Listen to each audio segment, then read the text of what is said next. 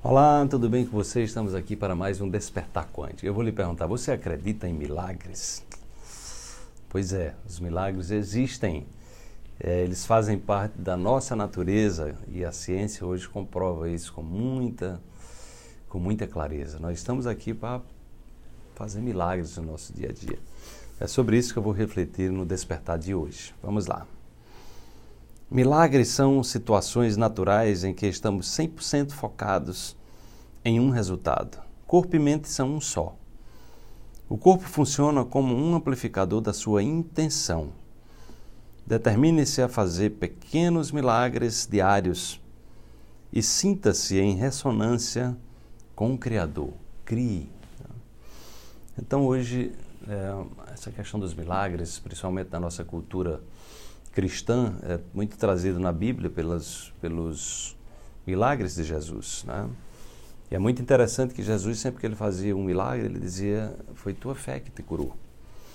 E hoje a gente pode estudar a fé do ponto de vista científico, né? e a fé nada mais é do que uma grande vontade, né? uma intenção focada, onde você acredita internamente, profundamente naquilo. Você não tem nenhum sabotador ali nenhuma voz interna dizendo, olha, isso é complicado, isso é difícil, isso não é para você, você não tem idade, não sei o quê.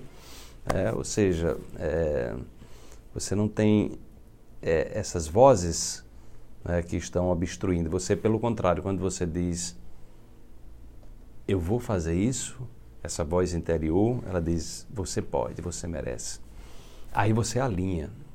Você alinha uma vontade intensa, né? E aí vem aquele ditado popular que diz: quando você quer muito uma coisa, o universo conspira a seu favor. Né? Então é, é, isso aí. Aí você me pergunta, mas por que as pessoas não é, colocam, não, não vivenciam essa cultura? Porque a gente isso requer treinamento. A gente não pode fazer isso com a mente acelerada. A gente tem que fazer com a mente num estado favorável. É por isso que recomendamos a meditação, a oração consciente, para que você diminua o ruído. Né? Você precisa estar no presente, porque os sabotadores são as experiências negativas que você viveu no passado, eles são entidades que convivem dentro de você. É, e nós, como temos uma cultura extremamente voltada para o foco no negativo, então você pode ter vozes internas que estão exatamente criando obstáculos para as suas realizações. Porque toda vez que você expressa uma intenção, aquela voz vem lá e diz, diz, o que você está pensando em fazer. E aí não adianta, não vai funcionar. Né? Não adianta só ter pensamento positivo. Então, os milagres, eles requerem um alinhamento, né? Você tem que ser inteiro, corpo e mente. Então, você diz, como é que eu supero um sabotador? Você tem que ter um pensamento com uma, uma energia mais elevada, tem que treinar, tem que buscar as raízes, tem que limpar, fazer faxina nessas memórias, né?